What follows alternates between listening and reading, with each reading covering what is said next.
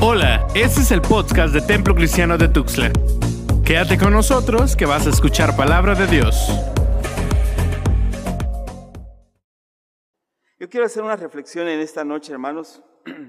Seguramente, o siempre digo que voy a ser breve y termino siendo muy, muy, este, muy largo, ¿verdad? O, o viceversa, pero vamos a tratar en esta noche de llevar este pasaje para ustedes.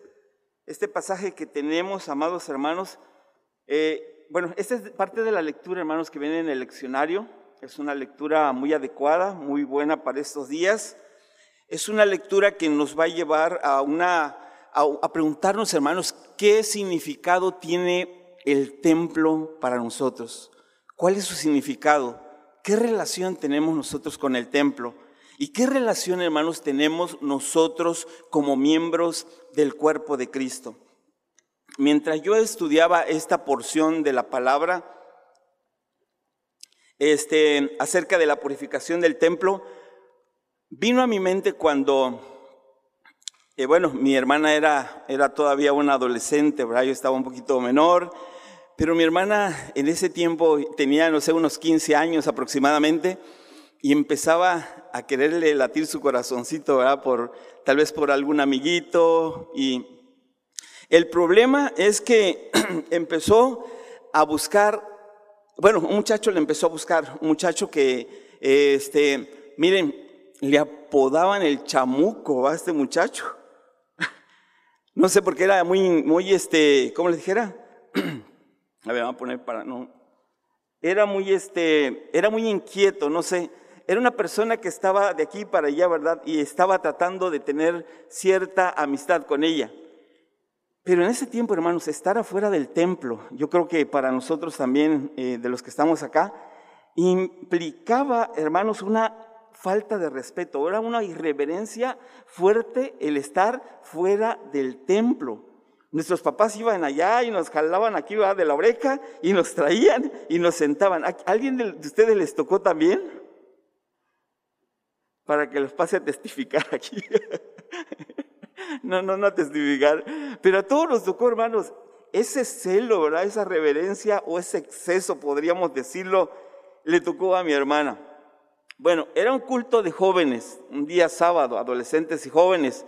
Mi hermana se fue a la iglesia y de pronto el muchacho la llamó, este chavaquito también la llamó y salió y empezaron a platicar allá afuera y en plena luz y casi al lado del templo pero uno de mis tíos, ¿verdad? Que era como el mayordomo en ese tiempo de la iglesia, y se tomaban a pecho, bueno, tú tienes que estar viendo todo lo que es la iglesia y los miembros que anden medio ahí, medio haciendo cosas así, los tienes que meter otra vez. Entonces él se lo tomó a pecho y fue con mi papá y le dijo, ¿sabes? Tu hija tal, la vi con un muchacho allá afuera, por favor llámale la atención. Entonces, hermanos, mi papá se enojó, lo sintió como un acto de, este, de, desobediencia y vergonzoso para él, que este, cuando regresaba mi hermana, yo sabía que le iban a pegar y muy fuerte a mi hermana. Entonces fui con otro de mis hermanos, bueno, mi hermano, ¿verdad? Y le dije, ¿sabes qué? El tío vino y vino muy enojado porque no entraste al culto y te van a pegar. Y yo dice, pero ¿por qué si yo no estaba haciendo nada malo? Yo estuve un ratito allá, allá afuera. Le dije, papá está enojado, te va a pegar. Y todavía recordamos, y siempre, ayer que nos reunimos, por cierto, ¿ah? recordábamos a mi hermana y le decíamos que dijo esas palabras, que se volvieron célebres para todos nosotros, un refrán o dicho popular. El que nada debe, nada teme. Así bien valientita. El que nada debe, nada teme. Hermanos, pero al entrar a la casa vio que estaba como oscura, ¿va? bueno, estaba oscura, las luces estaban apagadas, mi papá ya había apagado todas las luces, y ella dice, bueno, pero ¿por qué estaba, se fue la luz o qué? Iba a tientas, y ahí en lo que iba a tientas, va, le jalan su manita por mi hermana, y la meten al cuartito, hermanos, y le van dando una tunda, pero sabrosa, fuerte tunda, hermanos. Y hasta ahora le, decía, le, hacemos la broma, ¿verdad? Hermana, qué bueno que no, te, no, no, no, este, no debías nada, ¿va? Imagínate si hubieras debido algo, ¿no? Pero su valentía, el que nada debe, nada teme. Hermano, yo creo que todos crecimos en un ambiente así. La mayoría de nosotros creció en un tipo de, este, de iglesia o de, de miembros, ¿cómo se llama? De, de la iglesia con un exceso de exageración o la exageración en cuanto a las cosas del templo. Pero está el otro punto, hermanos, está la otra situación donde muchos de nosotros hemos tomado a poco lo que es la casa del Señor o estar en la casa del Señor o venir a adorar a nuestro Señor. ¿Qué es para nosotros estar en el culto? Miren que este pasaje que tenemos aquí, el pasaje que ocupamos en esta noche, es un pasaje, hermanos, que, bueno, aquí en Juan aparece al principio, pero si ustedes lo ven en los libros, en los evangelios sinópticos, aparece al final. Por supuesto, y tiene más congruencia. Este pasaje, hermanos, que aparece al final, pues tiene más congruencia, pues está más tipificado para lo que es la semana de la pasión y muerte de nuestro Señor Jesucristo. Pero Juan, hermanos, lo usa para, el principio. Ahí lo toma Juan. Y las personas que saben acerca de esto dicen, bueno, Juan tiene un asunto teológico muy importante aquí. Quiere hacer denotar a la gente quién es el Señor de la iglesia y del templo. ¿Quién es Él como Señor? Por eso el tema de hoy, ¿verdad? Es que Jesús es el nuevo templo.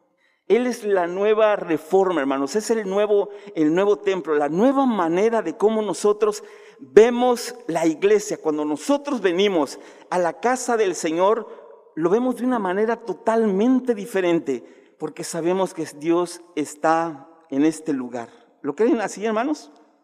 Vemos a Dios.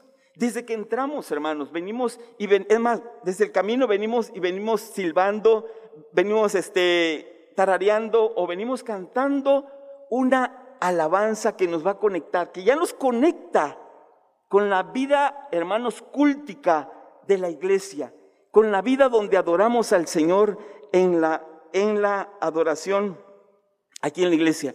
Les decía, esta reflexión, hermanos, de esta noche nos quiere hacer pensar cuál es nuestro grado de intimidad, de relación que tenemos con nuestro Señor.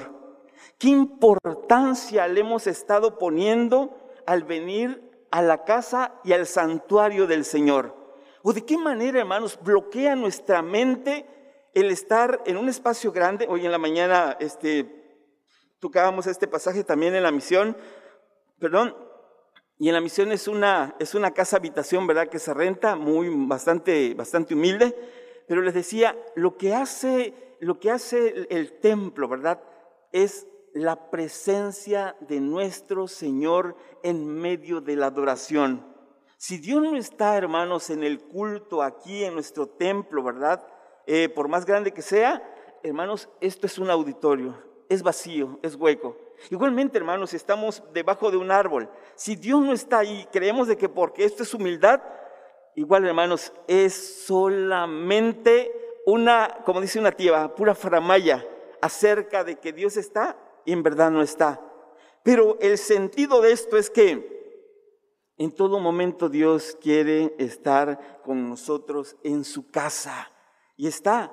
Y cuando venimos, hermanos, nos, este, disponemos para venir a adorarle al Señor, sabemos de que el Señor estará en este lugar, está en este lugar y nos gozamos y nos alegramos, hermanos, y sabemos que Dios tiene planes y proyectos hermosos para cada uno de los que estamos aquí. ¿Qué cosa hemos aprendido en esta, o aprendemos en esta hora, hermanos? Si en los evangelios sinópticos está al final este pasaje, y está hablando más acerca de la pasión y muerte de nuestro Señor Jesucristo, la purificación del templo.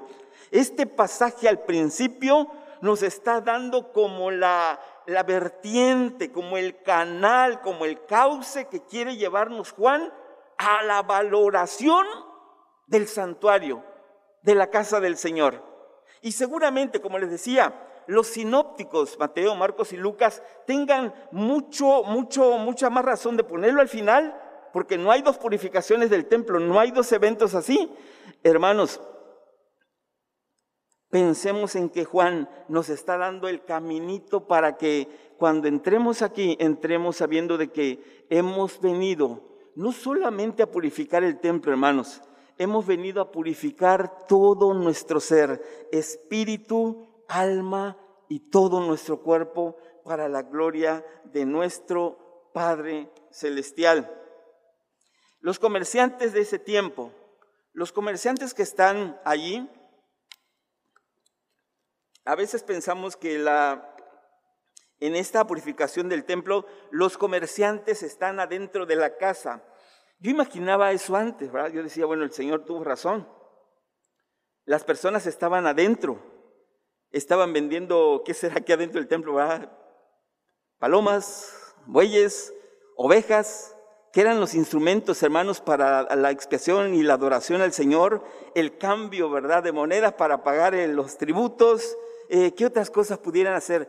Pero no es así, hermanos. Allá afuera había como una especie de galería en la cual ellos estaban. Pero el Señor se incomodó cuando vio que su casa, la casa de Dios, era una casa verdaderamente, era un tianguis, ¿verdad? Era un verdadero mercado que estaba allí. Y lo que más molestaba al Señor no es, bueno, si lo vemos de manera positiva, las personas que venían de lejos, hermanos, eh, les, les, este, les era funcional, les facilitaba la vida, ya que estas personas que venían de fuera, venían de lejos y venían a la adoración y venían a la expiación, podían, podían ellos adquirir sus palomas, sus ovejas, sus bueyes y este, pagar ofrendas, ¿verdad? Allí y todo estaba allá afuera. ¿Qué le molesta al Señor? Le molesta la sobrevaloración de las, del ritualismo. ¿Qué le molesta al Señor?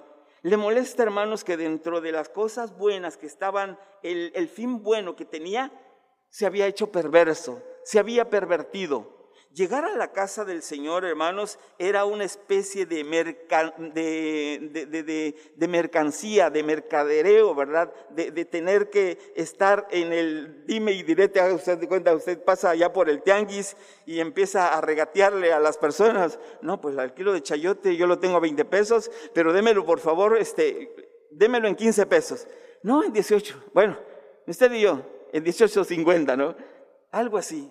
Hermanos, el espacio engañoso en el cual estaban estas personas, fraudulento con el cual se conducían estas personas. A eso se refería el Señor.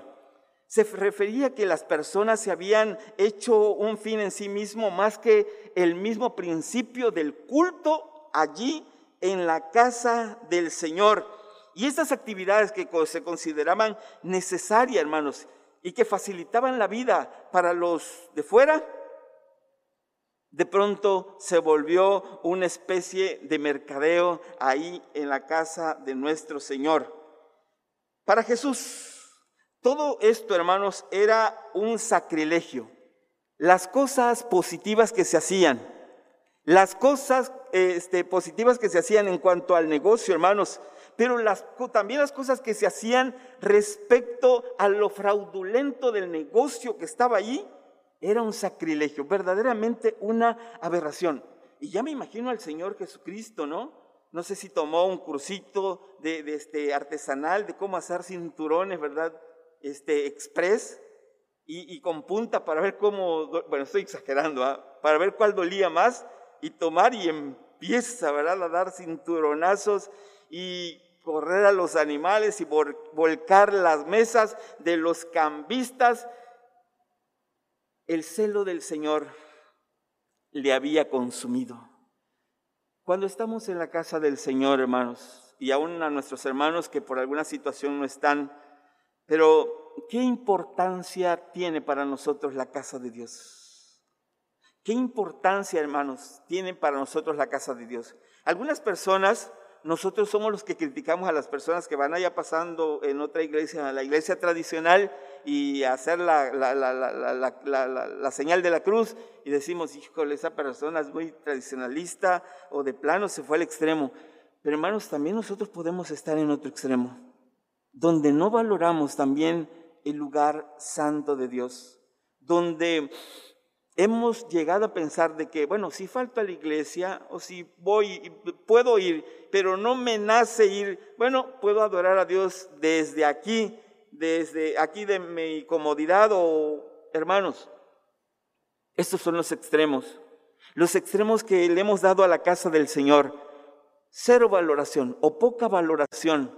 Y decimos y argumentamos y decimos, no es que el Señor está en todo lugar y voy a adorar a Dios allá con familia. Es cierto, podemos adorar al Señor, hermanos, allá en nuestros, en nuestra pequeña parroquia, como decía Wesley, ¿verdad? Allá, hermanos, en nuestra casa. Pero eso es como una sucursal, es como una subsede, hermanos, de aquí de la matriz. Pero ¿qué vamos a hacer si no venimos y no acudimos a la casa del Señor a alimentarnos? Hemos tomado en poco el valor de estar aquí en la casa del Señor. Por eso es necesario, amados hermanos, que tomemos en serio estar en la casa del Señor. Cuando podamos asistir, hermanos, hagámoslo de todo nuestro corazón. Cuando podamos venir con toda nuestra familia, ¿verdad? Cuando ya, yo creo que esta situación con la ayuda del Señor, primeramente Dios que así sea, que no venga otra oleada y quienes venimos ahorita, ay Padre, otra vez nos van a tener que, cerrar el templo, ¿verdad?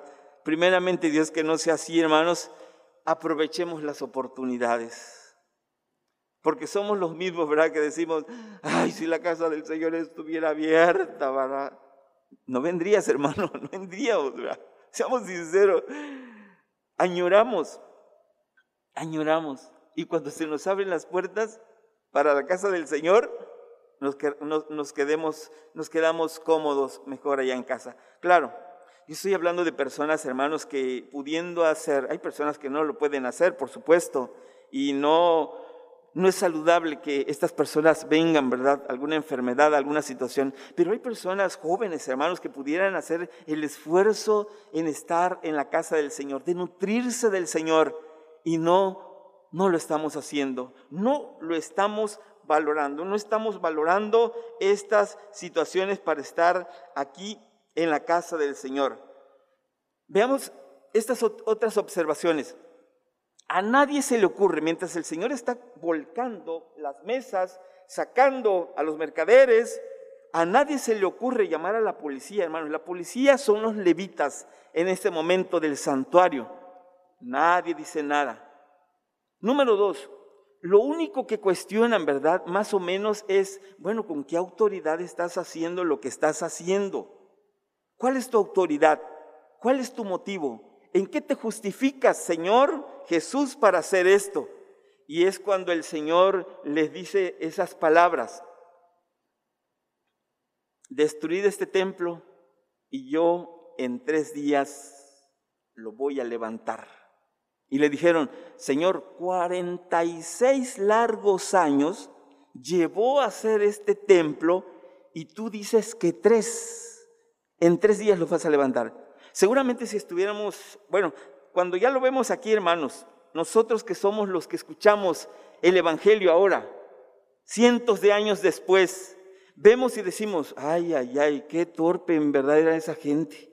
Si el Señor estaba hablando de su cuerpo que al tercer día iba a resucitar, pero hermanos, probablemente usted y yo estábamos representados en estas personas que hacen la pregunta ahí, porque no saben que el Señor Jesús está hablando de su propio cuerpo, está hablando de la resurrección, de ese momento cuando el Señor lo levantará y Él resucitará.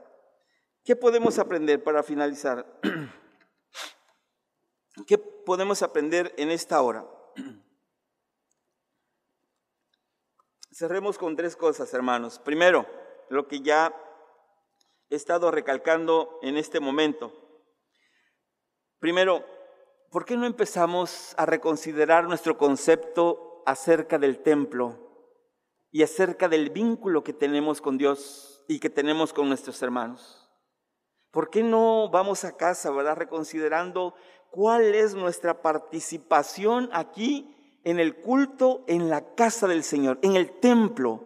Si Él, hermanos, es el nuevo templo Y está mucho más allá que las paredes y que de las estructuras de un edificio, hermanos. Él es su cuerpo, nosotros somos su cuerpo y somos parte del engranaje de ese cuerpo. ¿Podríamos nosotros participar más?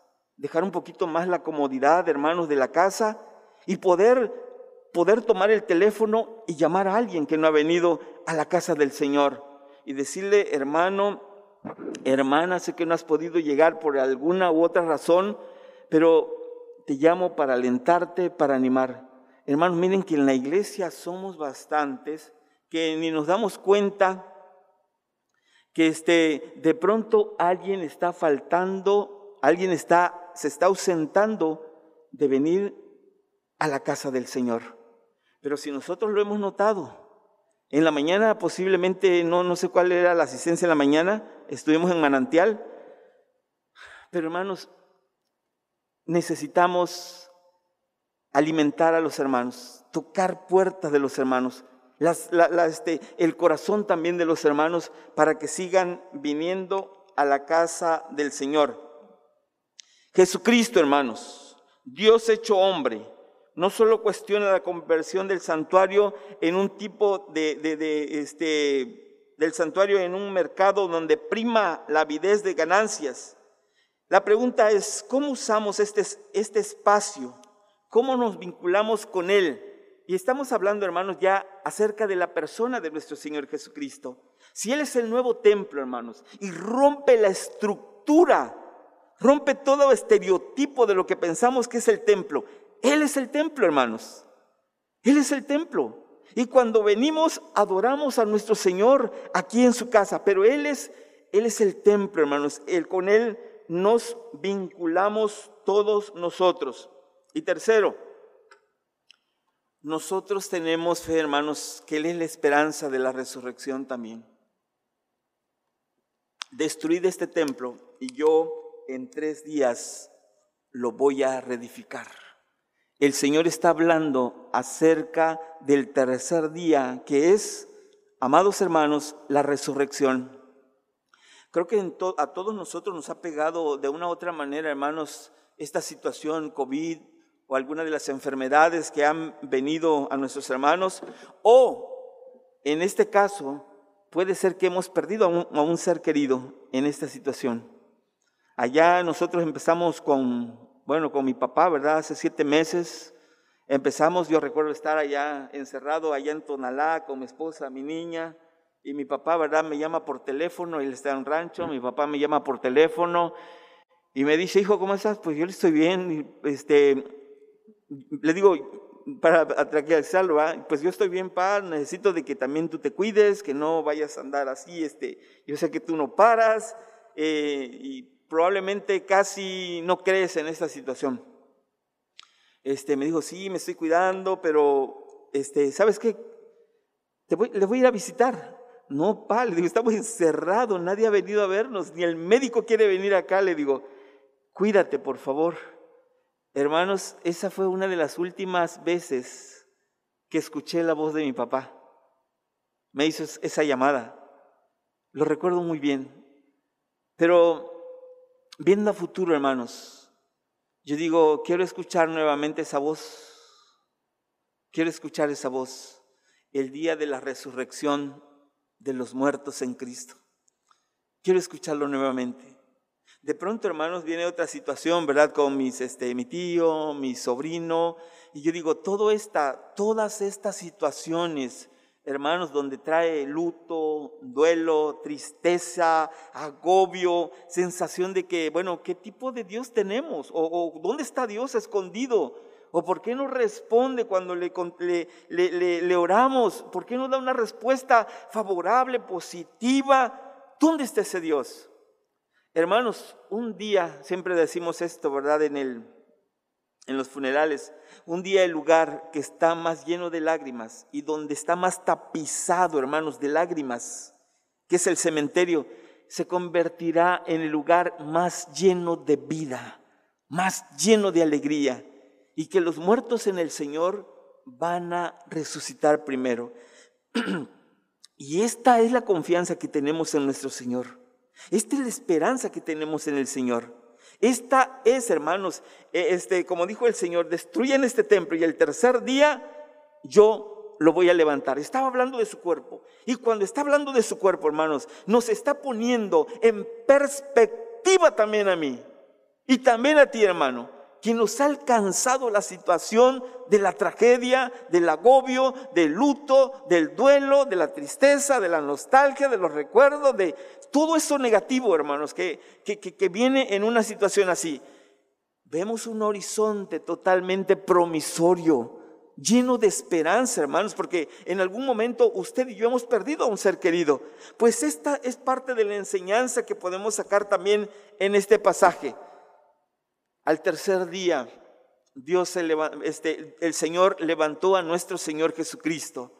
Hermanos, y esperamos para nosotros, por decirlo de esta manera, nuestro tercer día, nuestro, nuestro futuro, nuestro glorioso amanecer cuando el Señor venga, hermanos, y también se concrete para nosotros y para nuestras familias la esperanza en la resurrección de los muertos. Entonces no, nada está perdido. Entonces, hermanos, tenemos esperanza en el Señor. Entonces, hermanos, lo que, los que se nos, se nos han adelantado tienen plena confianza de que el Señor también va a resucitar, a resucitarles ese día. Lo creemos así. Por lo pronto, esta noche, hermanos, este pasaje nos anima a valorar más la casa del Señor, a valorar al Señor mismo, el dueño, hermanos, de su casa, a valorarnos, hermanos, y a, a, este, a redefinir, redefinir el concepto, hermanos, de vínculo entre nosotros. Yo le decía a alguien, alguien me preguntaba acerca de la membresía, ¿y cuánta membresía tienen en el TCT? Yo le decía, somos tantas personas, pero yo creo que después de la pandemia vamos a tener que redefinir el concepto de membresía de la iglesia. En verdad, hermanos, no sé. Va a decir, hermano, yo soy, yo soy del TCT, este, tengo activo mi membresía ahí por WhatsApp, ¿verdad? Algo así. No sé, hermano, esperamos que en Dios de que no llegue ese futuro tan cercano, ¿verdad? Sino que podamos regresar a la casa del Señor. Los que están, todavía están esparcidos, hermanos, por situaciones obviamente de salud, puedan regresar. Hermanos, pero yo insisto, ¿va? a los hermanos que ya puedan, por amor a su alma, hermanos, no se sigan congelando, no se sigan congelando allá, hermanos. Miren que si nos quedamos en la casa, em, en la casa, hermanos, es cómodo, ¿verdad? Y estar escuchando acá eh, nosotros estuvimos en casa encerrados mucho tiempo, ustedes que están aquí, ¿verdad? Y nos echamos un café y estamos escuchando al pastor, realmente el pastor está suda y suda y suda. o las hermanas están, dale, dale, dale con la garganta, ¿verdad? Para, para las alabanzas. Y allá está el cafecito. Eso es, bueno, en su momento es bueno, es correcto. Pero si algunos hermanos Claro, estoy hablando de los que no se pueden exponer, de los que pueden exponerse todavía, hermanos, de los que ya pueden exponerse tan sanos y jóvenes. Hermanos, vénganse a la casa de nuestro Señor los días de culto. Hagamos el esfuerzo. Descongelemos, descongelémonos, ¿verdad? Y digamos en el nombre del Señor, en el nombre del Señor. Así como yo le decía a mi esposa, bueno, si yo estoy yendo a los funerales, estoy yendo al funeral, y si me contagié fue porque andaba en los funerales, porque no paré, porque anduve ahí, y le dije, Señor, no sé, yo soy pastor, y no sé hacer otra cosa que ser pastor. Bueno, otras actividades sí, pero yo estoy, mi profesión es pastor, y no sé si en algún momento, Señor, yo me siento saludable, en algún momento nos va a dar COVID, y si me pesca a mí, va a pescar ella parejo. Pero, Señor, aquí estamos, ¿verdad? Aquí estamos, sea lo que tú digas. Ando en funerales, en otro, y de pronto me topaba, hay un mercadito de unas hermanas, ¿verdad? ¿Cierto? y le digo, hermana, ya reiniciamos el culto, ¿y por qué no va? Ay, hermano, dice, ahí en la iglesia se puede uno contagiar. Hermana, en el pleno mercado aquí, ¿verdad? Con personas que se pueden más contagiar, por favor, hermana no en la casa del Señor, mire cuál, qué distancia tenemos acá, qué distancia. No, dice, pero hermano, en la casa, allá que este, en la iglesia se puede contagiar. Hermano, aquí en el mercadito anda uno, y más si se va uno en la segunda poniente, va buscando lo más barato, anda uno golpeando, va y pum, pum. Hermanos, en el nombre del Señor, valoremos estar nuevamente en la casa del Señor. Insisto, ¿verdad? Nuevamente. Y estoy hablando, ¿verdad? A los hermanos que obviamente pueden venir. A los que no, hermanos, por su salud, pues síganse cuidando hasta que puedan, puedan hacerlo. Pero a los que ya, hermanos, las puertas están abiertas. Esto fue el podcast del Templo Cristiano de Tuxtla. Recuerda que tenemos nuevos episodios cada semana. Dios te bendiga.